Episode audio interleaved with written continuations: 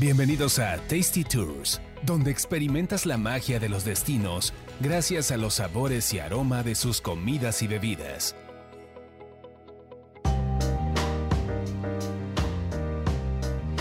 Hola, ¿qué tal? Bienvenidos a una emisión más de Tasty Tours.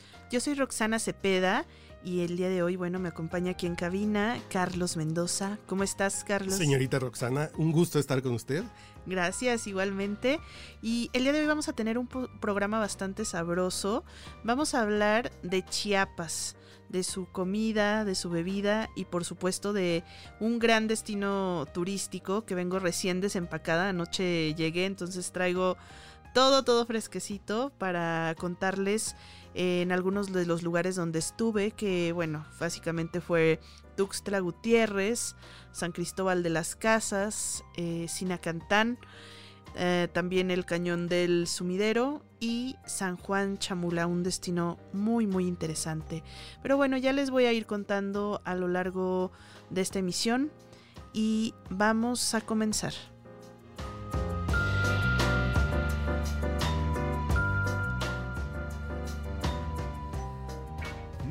¡Qué hambre! Como que ya es hora de comer, ¿no? Tasty Tours.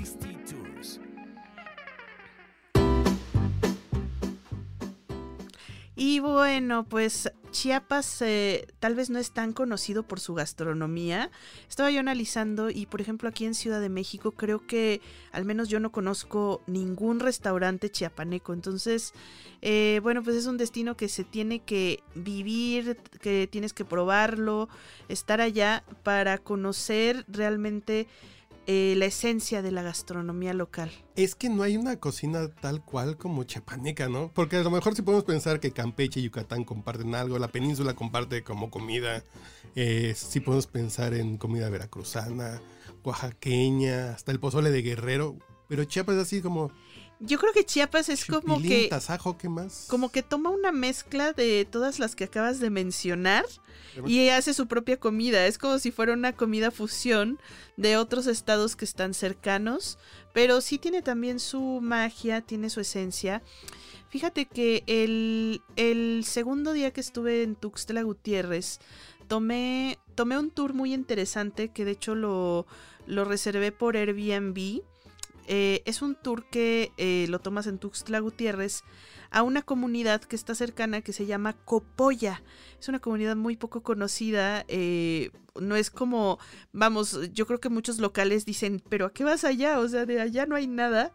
Pero a mí se me hizo súper interesante porque dentro del, del, tour que me dieron, nos llevaron a una parte de un restaurante de cocina tradicional chiapaneca que está literalmente en el cerro y no, no hay nada más alrededor. O sea, si no te llevan, no sabes cómo llegar ahí porque no hay anuncios, no, no hay nadie. Y, es, y era literalmente como un jacalito de cocineras tradicionales donde pues te hacían... Hay muchos guisos, pero te hacían algunos guisos que se supone o nos dijeron eran muy chiapanecos. Eh, uno de ellos, que fue el que yo probé, era como una especie, era como una especie de pipián, pero que lo hacían con la semilla de la calabaza, de esa calabaza que se da ahorita entre el otoño y el invierno. La semilla la tuestan y la muelen y queda como un polvito de color café y con ese y otras especias hacen una especie de mole, como si fuera un caldillo de eso como una especie de pipián, pero en lugar de ser verde, este era como un cafecito. Y tenía un sabor bastante peculiar, muy espeso. Tal cual era como un mole, pero. ¿Pero, con qué carne fue? era con carne de tasajo, precisamente.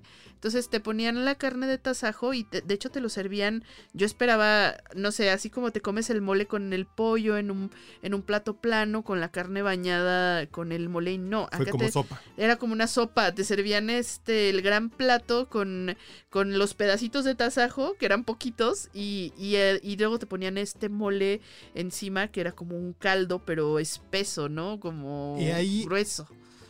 Supongo que esto debe ser como de origen maya o algo así, porque en Guatemala tienen un platillo que se llama caquic, que es algo así como lo que me estás platicando, pero con guajolote. Ah, es como un mole espeso, caldoso. caldoso, espeso. Pero que sí está hecho con pepita. Entonces, lo que vi de Chiapas es que su comida era muy así de caldos, de cosas espesas. Eh, ahí, por ejemplo, en esta cocina tradicional, eh, además de que estaban haciendo ahí las tortillas hechas a mano, bueno, y todo esta... Este ¿Cómo se llama el lugar? ¿Cómo se llama? No me acuerdo cómo se llama el lugar. ¿Copolla cómo se escribe? Con Y, Con Y. Copolla. Y eh, te digo, el, el restaurante es que seguramente sí tiene nombre, pero no lo registré porque al llegar no había como tal un letrero, no había nada, era, era como tal una casa, como si fuera una, una casa rústica en medio del cerro, muy cerca de donde está el Cristo de Copolla. Hay un Cristo gigante que bueno, es la atracción de ese lugar. Y, y vas a verlo y, y bueno, pues es incluso más grande que el Cristo de Río de Janeiro de Brasil. Ah, caray. Entonces, eh, está muy interesante eso porque no te lo imaginas. De pronto ves una estructura metálica a lo lejos de que se ve un Cristo ahí raro, pero en realidad es tiene toda una estructura aerodinámica para que no se caiga y bueno, está muy interesante y hay muchos murales en el pueblito. eh, que puedes ver y tomarte fotos en los murales, en la iglesia. Eh, a mí se me hizo muy pintoresco. incluso, bueno, pues para ser parte de una comunidad de Tuxtla Gutiérrez, se me hizo súper padre. Pero esta, esta cocina tradicional eh, estaba muy interesante porque eran como cuatro o cinco platillos que me dijeron que, bueno, estos son muy típicos de Chiapas. Uno de ellos eh, fue el que probé de la, este mole de pepita de calabaza. Eh, otro era un platillo que, ese sí, sí lo probé. Pero te voy a ser muy sincera que desde que me dijeron que, que era lo que tenía, yo ¿Qué dije, era, qué era, qué era? no quiero. Se llama chanfaina. Es, es una especie de caldo, como si fuera. Como si fuera un menudo, como si fuera una pancita. eh, y se hace justamente. También así es roja y es con las vísceras de, de la res, pero también le muelen hígado. Entonces tiene. ¿Molido? Sí, es como hígado molido y es espeso. Y, y tiene toda esta parte de las vísceras. Entonces, desde que dijeron, eh, o sea, para empezar, no me gusta a mí casi la pancita, Ah, pero el hígado es lo que más puedo aborrecer en la vida y fue así como de no, por favor, gracias. Y bueno, sí me trajeron así tantita, así como de mira, mira, pruébala, ¿no? O sea, no te vayas sin probarlo y no digas que no te gusta si no lo pruebas, ¿no? Probé tantita, pero pues no, no, no, no me gustó. Y si, si no les gusta el hígado ni la pancita, no se los recomiendo que lo prueben. No, pero sí pero a la gente le gusta mucho, sí, sí es hígado. Ah, porque estoy leyendo aquí que tiene moronga. Sangre molida. Que la Pues a moronga lo mejor está también. en el caldo. A mí me dijeron que tenía hígado, pero igual y también tiene moronga, o sea, tenía muchas cosas. Era un caldo muy espeso, rojo, y sí se veían esas cositas así como del color del hígado o de la moronga que tú dices, este, como parte de la textura Claro, del si no caldo. te gusta el hígado o la moronga, es así de no. Sí, no lo no, intenten. no me lo acerques, ¿no? Exactamente. Este, luego tenían otra otra sopa que esa no la probé ahí, la probé ya en San Cristóbal de las Casas. Esa sopa me gustó mucho y yo creo que hasta se me antoja un día replicarla y hacerla en mi casa. Y es una sopa que le llaman sopa de pan. Y yo dije, ¿cómo que sopa de pan? ¿Qué es eso, no? O sea, es un caldo, imagínate que haces un caldo de pollo, pero no le pones este el pollo, sino que lo sirves con las verduras que básicamente era calabacita, chayote y papa picada, eh, que eran parte del caldo. Y, y luego encima le pones unas rodajas de, de pan, así como de bolillo, pero dorado. Eh, y se las pones encima al caldo. Y le pones plátano macho frito, así como los platanitos que te venden en la feria, que les pones este Eh, lechera. lechera. Bueno, pero esto sin lechera, les pones los platanitos fritos picados y le pones pasitas.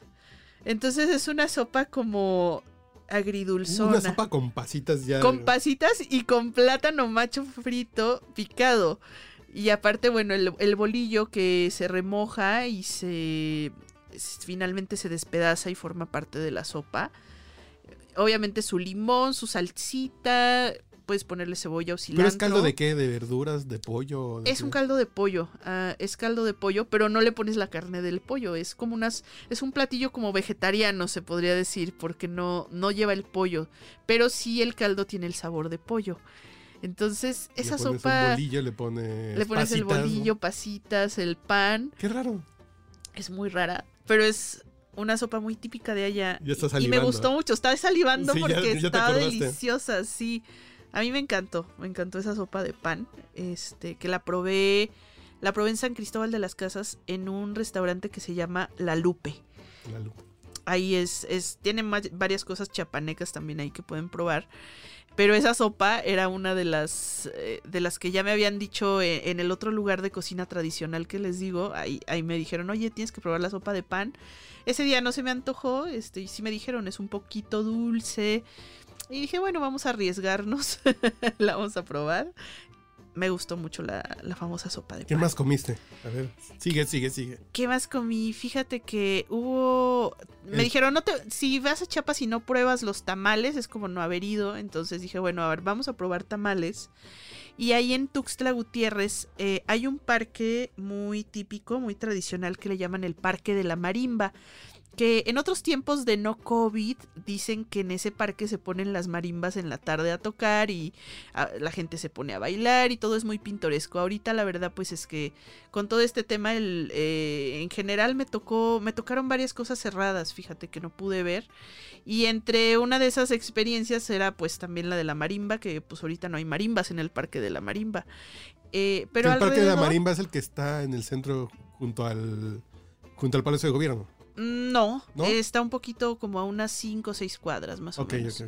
Y es y ese parque pues suele ser como muy vivo. Alrededor hay muchos negocios que me llamó también mucho la atención la dinámica de los restaurantes de, de esa zona en específico de Tuxtla Gutiérrez porque son como son como los restaurantes europeos un poco y había algunos restaurantes, o sea, tuve un chorro de negocios de restaurantes y había unos que solo abrían en la mañana para desayunos, otros que solamente abrían para comida y unos que solamente abrían para la cena. Entonces, no eran restaurantes, eh, la mayoría, que estuvieran abiertos todo el día. Entonces, dependiendo de la hora que pasaras por el parque, era si los encontrabas abiertos o no. Entonces era muy incierto porque hubo un día que a mí se me antojaba desayunar tamales y resulta que en la mañana nadie vendía tamales, que los tamales allá son para la noche.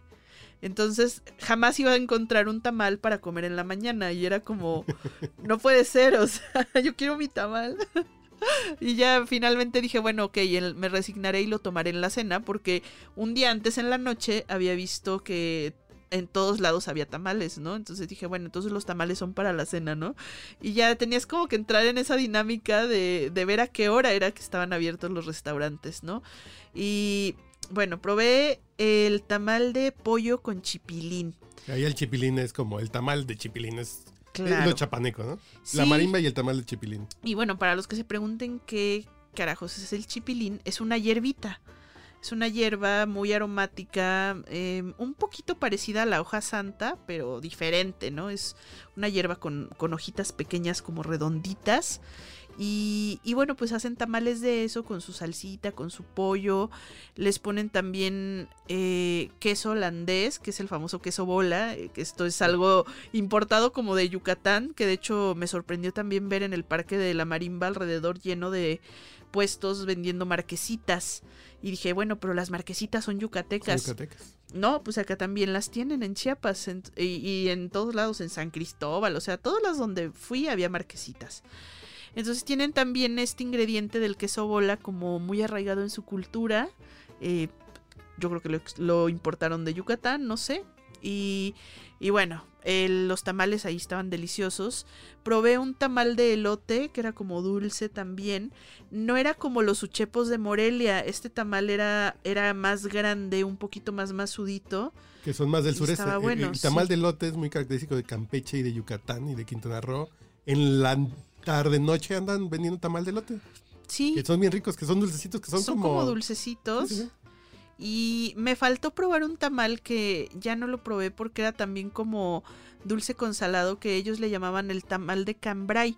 Entonces adentro te ponían una cebollita cambray así completa con su rabo y todo, pero era un tamal al que le ponían eh, como la sopa de pan, le ponían pasitas y le ponían plátano, pero también le ponían salsa de jitomate. Entonces era como esta combinación dulce con salada y ya, ya no probé ese tamal, pero bueno, eh, sí, sí me llamó mucho la atención el, el, nombre. Y había dos tipos de tamales, están los típicos que se envuelven en, hoja de maíz, que fueron los que probé eh, ahí en Tuxtla. Y el día de ayer que ya venía de regreso, este, vi una señora con una vaporera y de, ay, a ver, véndame unos tamales para llevarme, ¿no? Para desayunar hoy.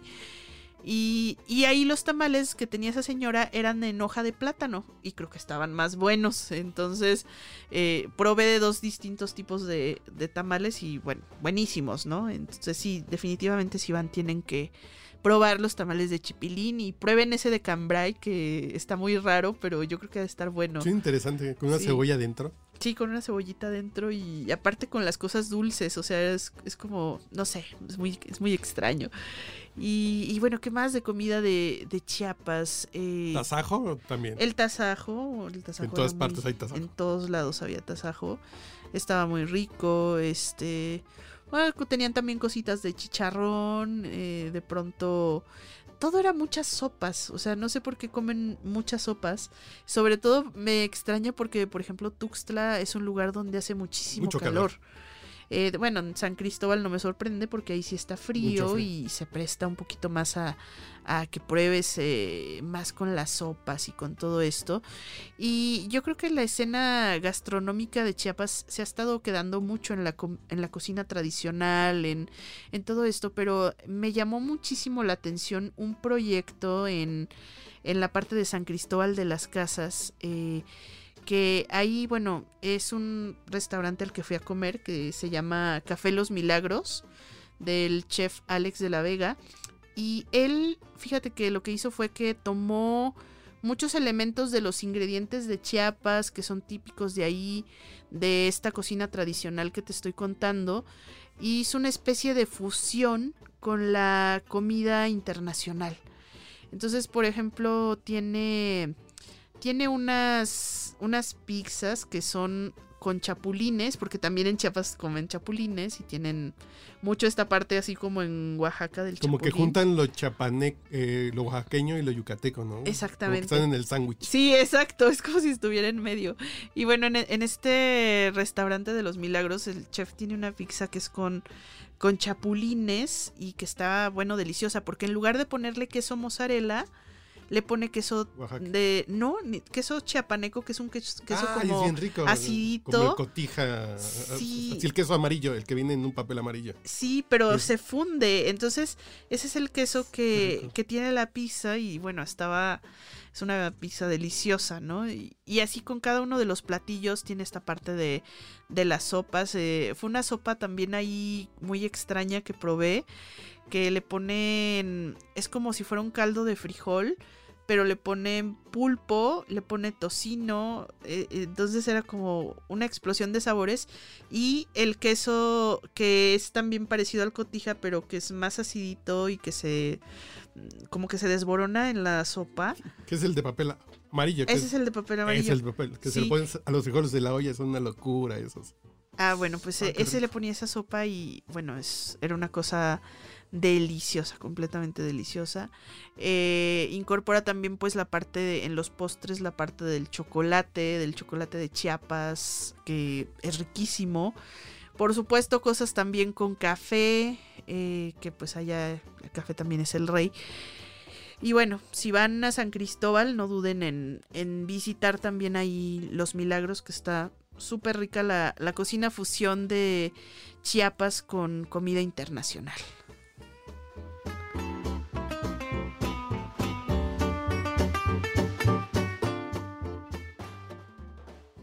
Siempre tengamos en la mano una copa para beber. Salud. Tasty Tours.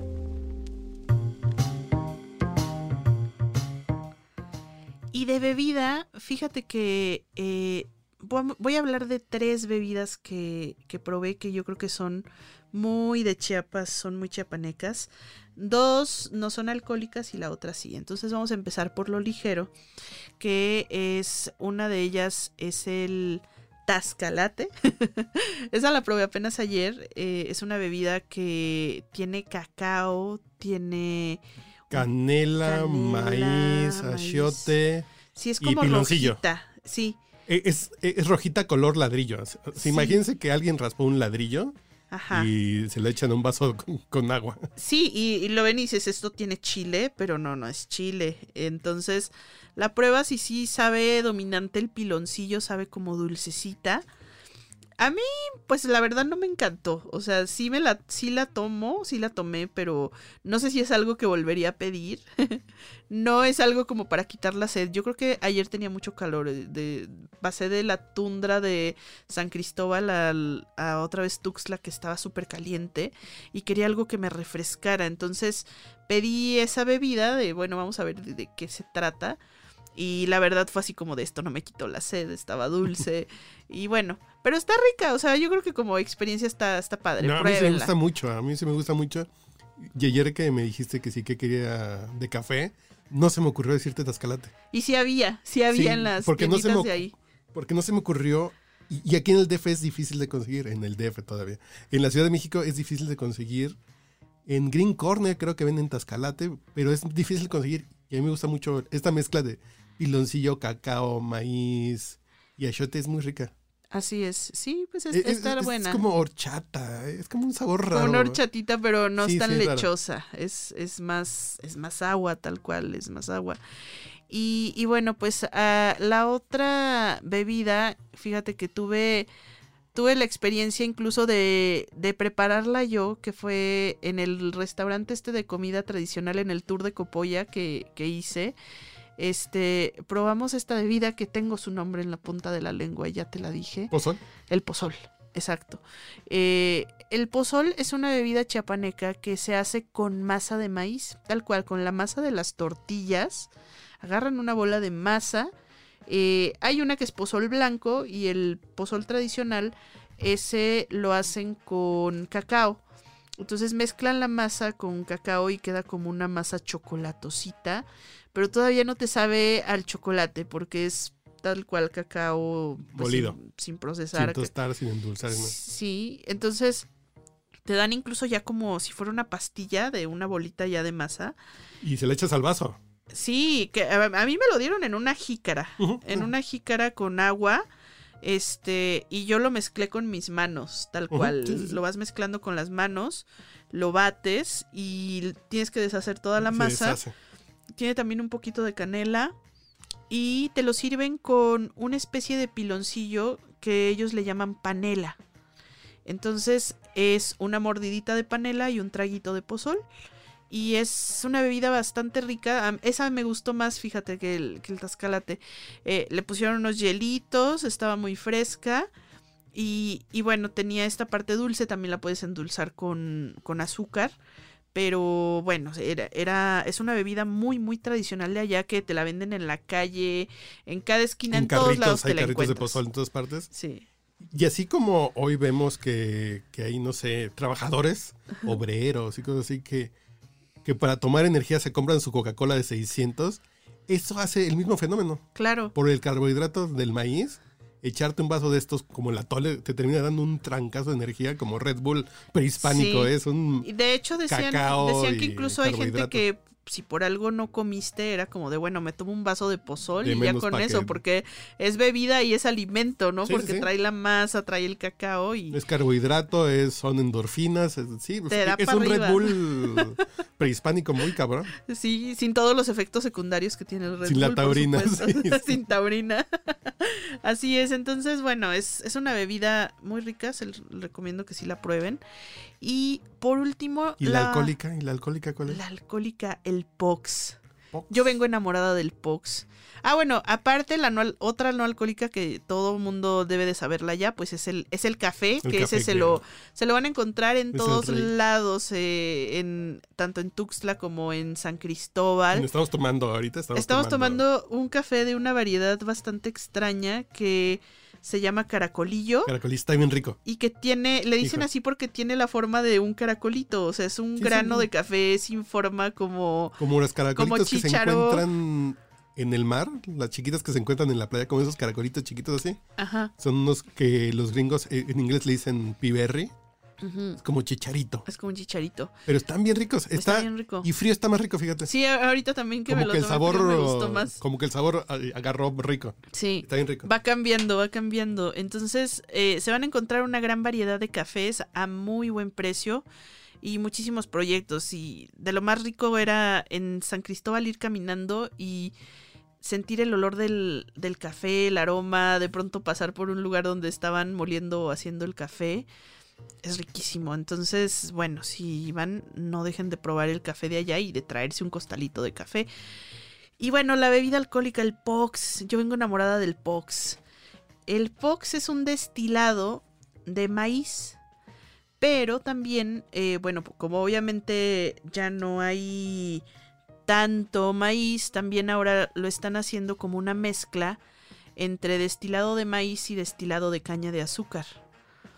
Eh, y es tal cual, bueno, un licor bastante fuerte que te lo sirven así como en caballitos de mezcal, como si fuera mezcal, te lo sirven así solo en, en vasitos de veladora.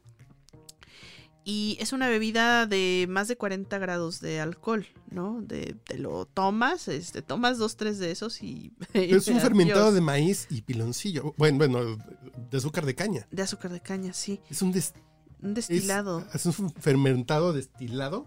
Sí. ¡Sas! Entonces está está súper raro el sabor, pero yo creo que también la parte de lo fermentado es porque resulta que hay pox de sabores, o sea, eso es algo que no hay tanto como, por De- ejemplo, en el tú no encuentras un tequila de fresa o un mezcal de fresa o de canela y en cambio con el pox sí, o sea, el pox sí lo hacen de sabores. Y no, pues ahí ya, ya perdiste, ¿no? Porque, porque se vuelve una bebida aparte como dulce y, y te sirven de pronto, te encuentras eh, en los locales de, sobre todo en San Cristóbal, era donde había más eh, esta venta de POX, yo creo que porque le llama mucho la atención a los turistas. Pero Y te encontrabas. Pox de Jamaica, Pox de manzana, Pox de canela, Pox de piña, o sea, de todos los sabores más raros que te puedas imaginar, había Pox. Suena muy bien eso. Está delicioso. Porque, por ejemplo, la cachaza brasileña es como de la melaza. Se hace el aguardiente y el ron muy dulce, como más dulce. Pero si aquí le pones la onda del maíz, que es como una onda que platicamos Sí. en el podcast anterior del, del moonshine o de estas cosas más gringas, viscosas, Sí. con eso, con piloncillo, pero destilado, fermentado, debe estar sabrosito, ¿no? Bastante sabroso. Sí. Y yo que soy sin beber, después de los dos podcasts pasados que grabamos, dejé de beber. Me retiré del vicio por unas semanas. Después del, Te del voy a whisky y volver la ginebra. vicio. Sí, sí. Cuando traigas a uno de, Un de Pox. Pox, ya, ya regreso. Pero fíjate que el, el Pox que, me, que yo me compré es súper rústico. Eh, fíjate que estábamos en la comunidad de, de Sinacantán, que es un, es un pueblo de una comunidad indígena cerca de San Cristóbal de las Casas. Y nos llevaron a una casa, eh, tomamos un tour, eh, tal cual en, ahí en San Cristóbal hay miles de agencias de, de viajes y bueno, vamos a una, tomamos un tour a Sinacantán, una comunidad indígena, eh, y nos llevaron a una casa de unas señoras indígenas que estaban haciendo rebozos y blusas bordadas, to- todas estas partes de flores y demás, ¿no? Y ahí eh, tenían en un cuartito un, es, un comal grande donde estaban haciendo tortillas hechas a mano. Nos dieron a probar las tortillas, tortilla de maíz, y le ponían un polvito, de, de este polvito con el que hacen el mole que te dije de, Pepita de, de, de pepita de sí. calabaza, de eso se hacían los tacos, así de, de tortilla recién hecha, con ese polvito con sal, Que y te daban tu taquito. Muy maya. Los, en, en Yucatán hay una salsa que se me olvida cómo se llama. Que lo que te dan en las cantinas es ese, en, un, en una tacita como de salsa. Ajá, Te ponen pepita un poquito mezclado con habanero. sí. Y eso es lo que le pones a tu taco de, de, Sí. de cochinita o a tu tortilla le pones. Ahí se me fue el nombre de esta salsita. Que sí es la pepita Sí, molida, es la pepita molida tal así cual. dorada y molida. Sí. Y, y bueno, estábamos ahí probando eso y de pronto nos, nos dicen, ah, ¿quién quiere Pox? Eh, les vamos a dar tantito Pox. Pero el Pox que hacían esas señoras tenía sabor y era un pox de canela. No, no, no, qué cosa tan más deliciosa. Y te lo vendían ahí mismo, pero haz de cuenta que eran en imagínate que fue en la, en la botellita de PET, o sea, ni siquiera era una botella normal, era súper apócrifo, era así de, en botellita de PET, este, ahí te vendían el box. Sí, eh, a 60 pesos eh, la botellita, entonces era como de, va, dame una. Entonces compré, compré ese box ahí y dije, fue la mejor compra que hice, porque después... En San Cristóbal de las Casas, pues ibas a las tiendas y todo, donde sí te vendían la botella del, del Pox de vidrio y todo, no, 150, 200 pesos. Yo estoy viendo que en Mercado Libre hay Pox. ¿En serio? Sí, sí, estoy viendo y te lo entregan en 24 horas. y así de varios precios. 122 artesanal, hay uno como más como más fifi de 700, ya como más hipster, pero estoy viendo que sí hay Pox. Sí. Fíjate. Y te lo entregan mañana, ¿eh? Wow. Yo que no estoy bebiendo, a ver cuándo vuelves a traer gente que hable de alcohol porque me retiro del vicio cada vez que viene. Tráete un pox y aquí Sí, sí, para la próxima lo voy a tener aquí para cuando regrese al vicio. Sí. Sí, porque Pero uno de sabor, uno de sabor para que esté. de maíz y trigo y piloncillo. Ajá. suena muy bien, ¿eh? Está buenísimo, está delicioso. Y, después en el mercadito de San Cristóbal, bueno, hay, hay dos mercados. Uno que es como el a donde va la gente que compra su verdura y todo, que es un mercado muy grande. Pero hay otro mercado que es como de artesanías, eh, que es como más para el turista, pero, pero está bastante bien porque ahí también tienen, te venden cositas de dulces, de chocolate, todo eso. Y en una de esas también vi que tenían así pox de botella de PET y me compré un box de manzana. Entonces. ¿Y qué tal? No lo he probado, apenas ah, vengo recién desembarcada, pero yo pienso que va a estar bueno, pero yo me quedé, yo, yo me quería traer todo el box de todos los sabores, este, había de Jamaica, de piña, de un montón de cosas, ¿no? Entonces, eh, pues yo creo que va a estar bueno, había de limón, de té, de té de limón, o sea, de muchísimos sabores.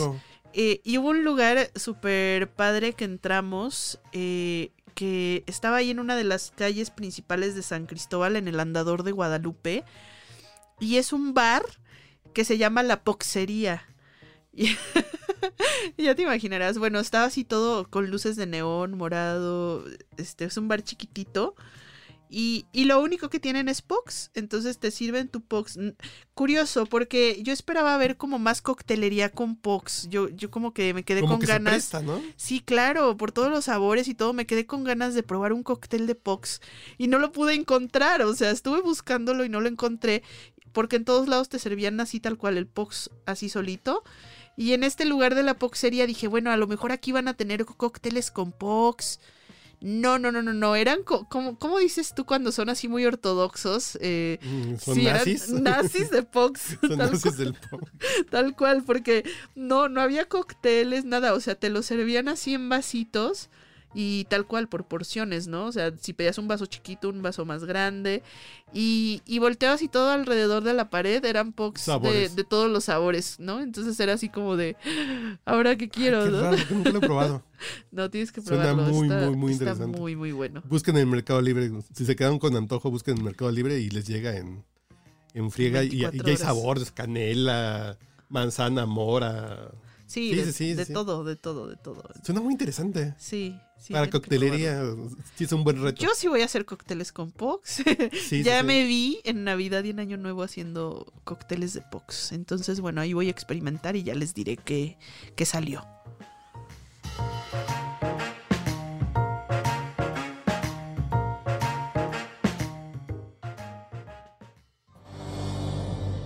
¿A dónde vamos a viajar? Tasty Tours.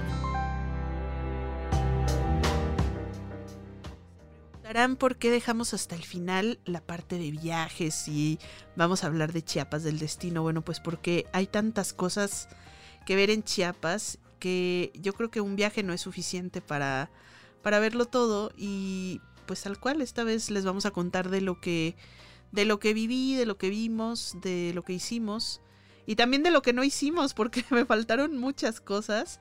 Eh, yo me quedé nada más eh, en esta zona, digamos, de San Cristóbal, Tuxtla y todo lo que hay en alrededores.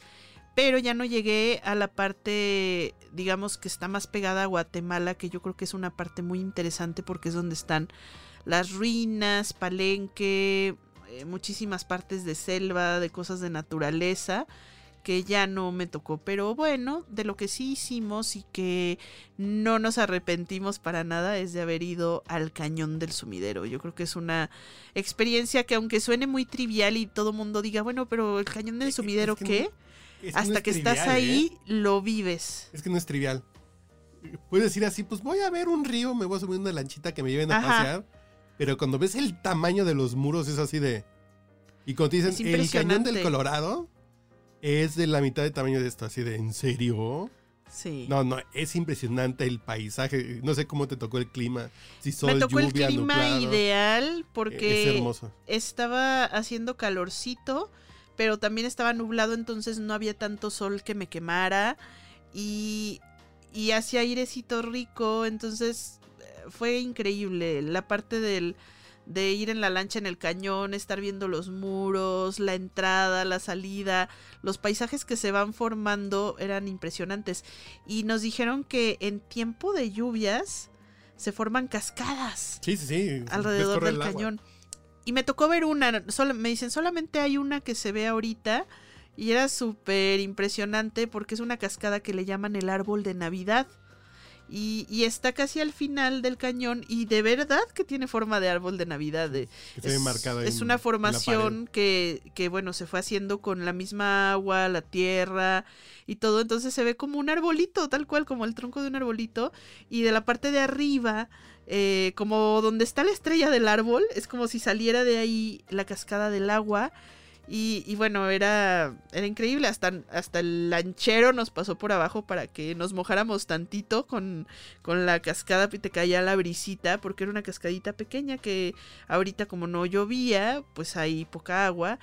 Y bueno, no, fue, fue impresionante toda la aventura en el cañón, ¿eh? Sí, es muy bonito. E, el lugar es un lugar que tienen que ir sí o sí. Si van a andar por ese rumbo, creo que es una obligación conocer el cañón de sumidero porque sí te si te das cuenta que somos diminutos, ¿no? Como seres humanos ante la naturaleza, somos una madrecita. Claro, y, y además también eh, algo que me, que me daba mucha curiosidad era que los, los lancheros tienen unos ojos de águila porque no sé cómo le hacían que íbamos súper rápido en la lancha y podían ver a los animales y de pronto te se paraba en seco la lancha y era como de es que ahí hay un cocodrilo y ahí hay un pájaro y está esta ave.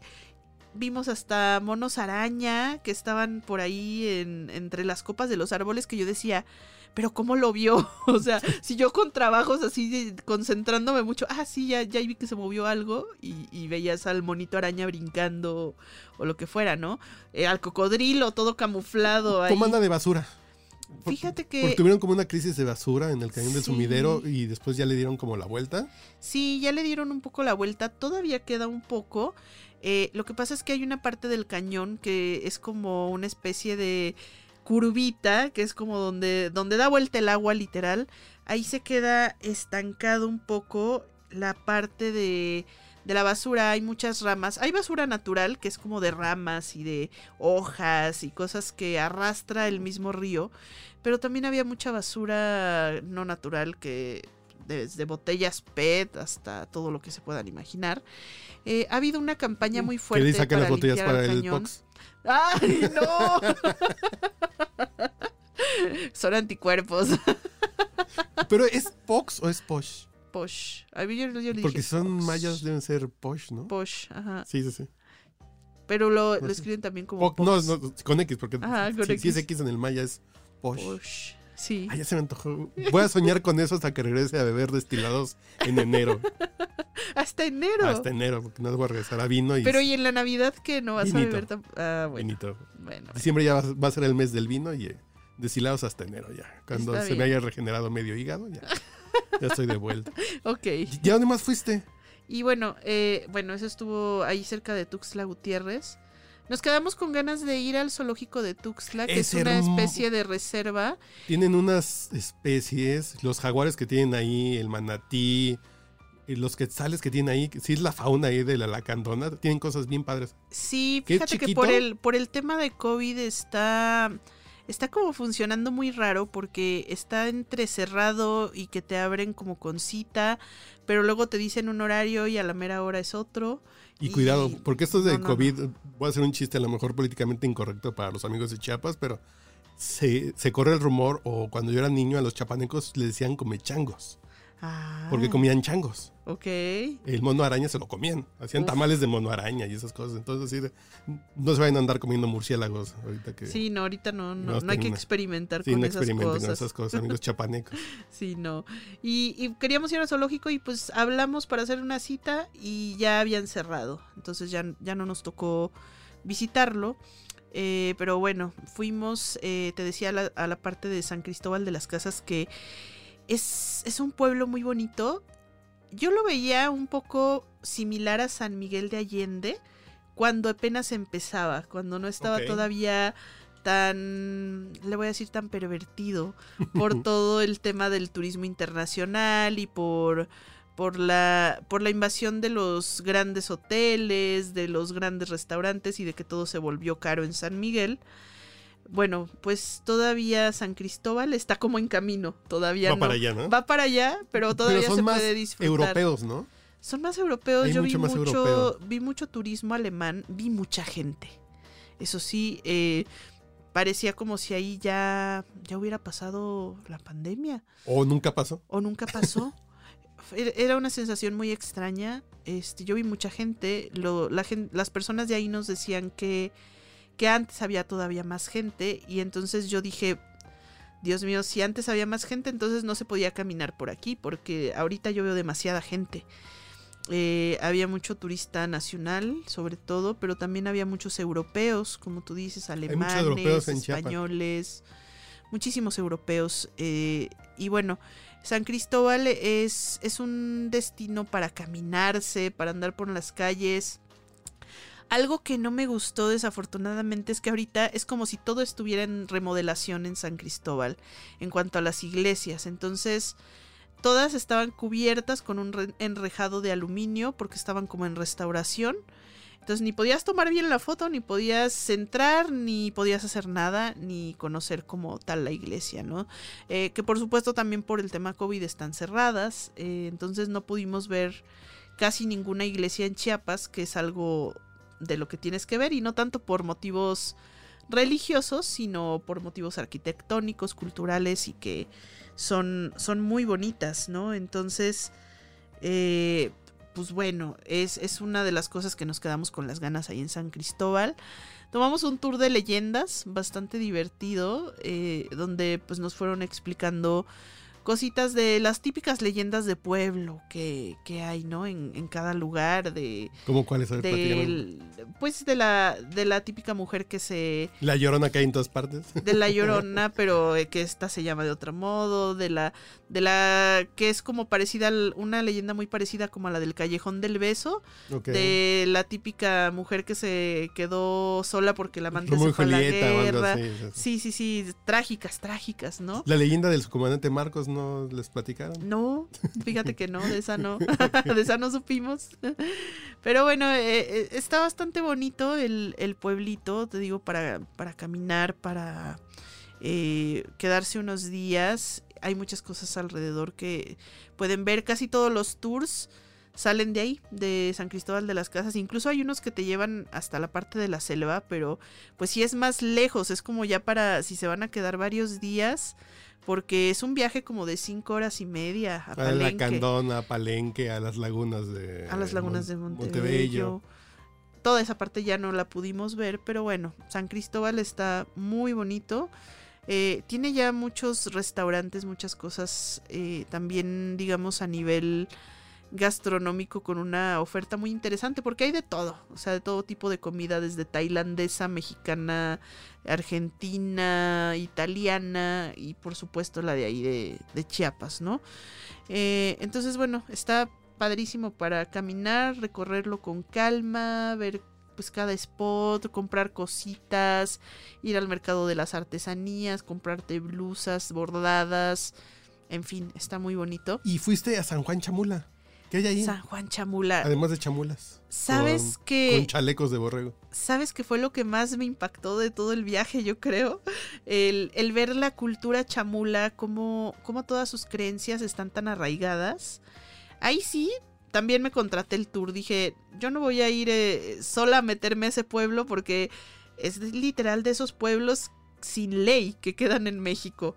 Y cuando digo sin ley es literal. Ahí no entra la policía, no Y entra si el te ejército. ven feo y no por algo, nada. porque, porque algo no, que no les gustó, pues No sales. no, No, que no sales. sales del pueblo. no sales vivo de ahí. Y, y sí, e- es un pueblo que se rige por, por los llamados usos y costumbres, ¿no? Locales. Y, y bueno, la, la primera imagen que tengo de Chamula fue llegar al panteón. Porque hay, hay varios panteones que tienen ahí los chamulas, pero uno está a la entrada del pueblo. Imagínate que ves un panteón con tumbas, todas tumbas de tierrita, y que en lugar de cruces tiene como pedazos de árboles de pino. Y entonces era como una escena súper rara. Ah, y una iglesia como en ruinas, así que decora el paisaje perfecto para que ¿Por qué sea. no le ponen cruces a las tumbas? Porque ellos tienen, ellos combinaron parte de la religión católica cuan- cuando, llegaron los españoles a hacer las conquistas. Ellos tomaron alguna parte de la religión católica, pero lo combinaron con sus costumbres mayas. Y para los mayas parece ser que en lugar de cruces ponían árboles y ponían este árbol de pino que es el que te da como las castañas. Es un árbol de pino, no sé si lo has visto, que es como con unas tiritas muy delgaditas, que parece una escobita. ¿Así lo llamel? ¿Será? No sé cuál, cuál sea la especie, pero, pero es este pino que hay en los bosques y que es con, con muchas tiritas que son como palitos verdes. Eh, es ese tipo de, de pino. Entonces de pronto veías el panteón con tumbas donde no había tumbas eh, como las que conocemos de concreto, sino eran como tumbas rústicas de tierrita, que ves el montoncito de tierra y, y pues una vara de pino encajada que además estaba fresca. Y además es gracioso porque eh, el, el Día de Muertos en San Juan Chamula la ofrenda es Coca-Cola. Ah, claro. Le llevan Claro. botellas de Coca-Cola a sus muertos. Así en lugar de llevarles flores, Ajá. le llevan cocas. Sí, Yo sí. digo con bacardina y bronca, pero la pura coca. Unos hielos, limoncito y cacahuatitos. Pero no, sí, y, y van a comer ahí con los muertos, van a comer ahí al panteón y están compartiendo todos, este, casi ahí encima de la tumba. Ah, y claro, las tumbas tampoco tienen nombre, entonces te tienes que aprender ¿dónde, dónde, estás? dónde está tu muertito para, para llevarle. Hay algunas que tenían unas piedras, así tal cual, agarras una piedra y la pintas de azul y entonces ya sabes que esa es tu tumba. Y hubo unas pocas que sí tenían una cruz, pero la cruz era de color verde, no era o azul, eh, no era como la típica cruz de panteón. Y, y pues estas cruces sí son como de la parte católica, ¿no? Que, que las retoman y bueno, le vamos a poner una cruz. Había unas que tenían tres cruces porque se va haciendo viejita la cruz y luego le ponen una nueva, pero no quitan la vieja. Entonces, eran, eran unas cosas muy extrañas, ¿no? El, de- panteón fue muy impactante. Como de realismo mágico, como alguna cosa rara, ¿no? Así Es, de- es una comunidad muy mística, muy, eh, muy cerrada y, y sobre todo muy mística que tienes que estar ahí y verlo para, para entenderlo. Eh, después, bueno, nos explicaron esto de que no hay policía como tal, pero sí, sí hay tres, hay tres capas de líderes. Uno que son los líderes civiles, que son, digamos, los que elige la sociedad, los líderes religiosos, y los líderes que son como del gobierno, que esos, bueno, pues tienen que estar como por ley, por ser del país, pero no les hacen como que mucho No sé. caso Y no se meten mucho. y no se meten mucho, son como casi casi de trámite, De chocolate. De chocolate, como dicen por ahí.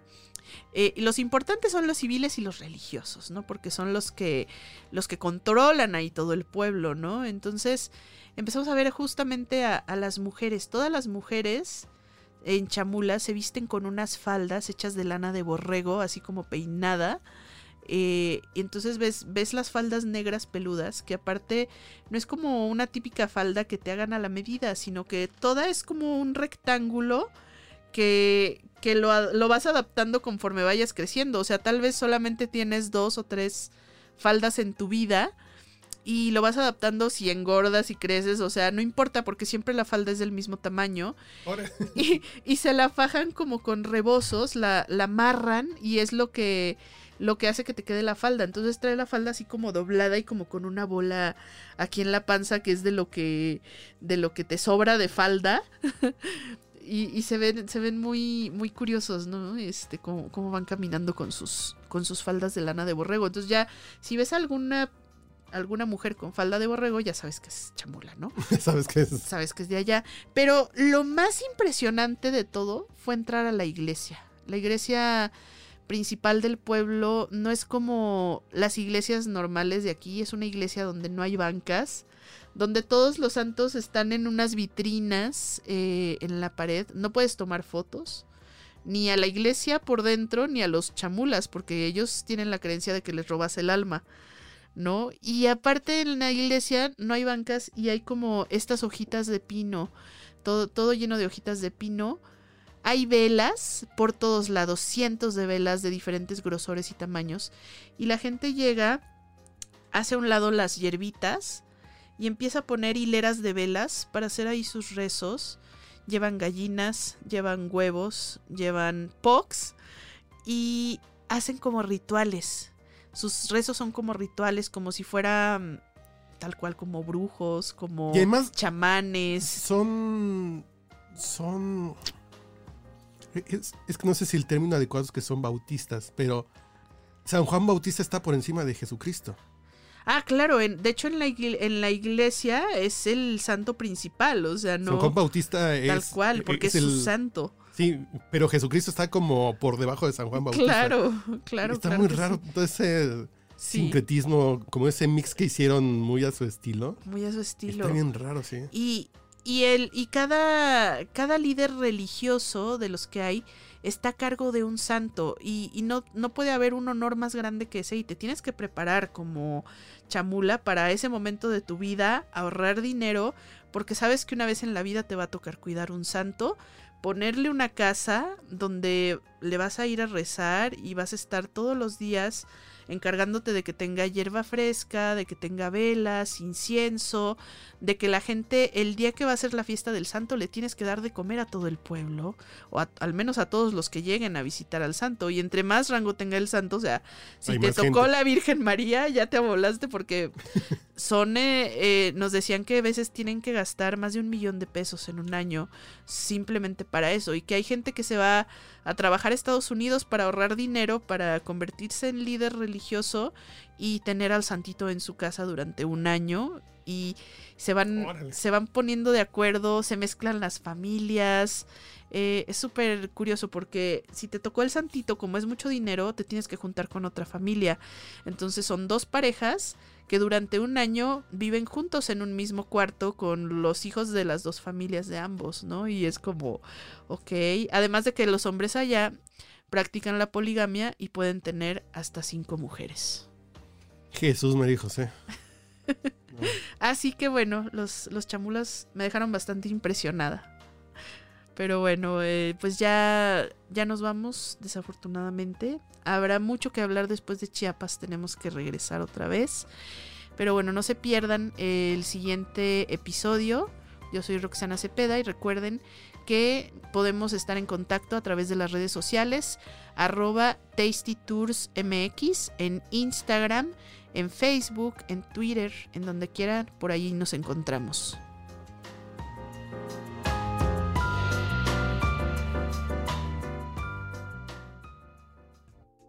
No te pierdas nuestro próximo podcast con más recomendaciones para comer, viajar y beber.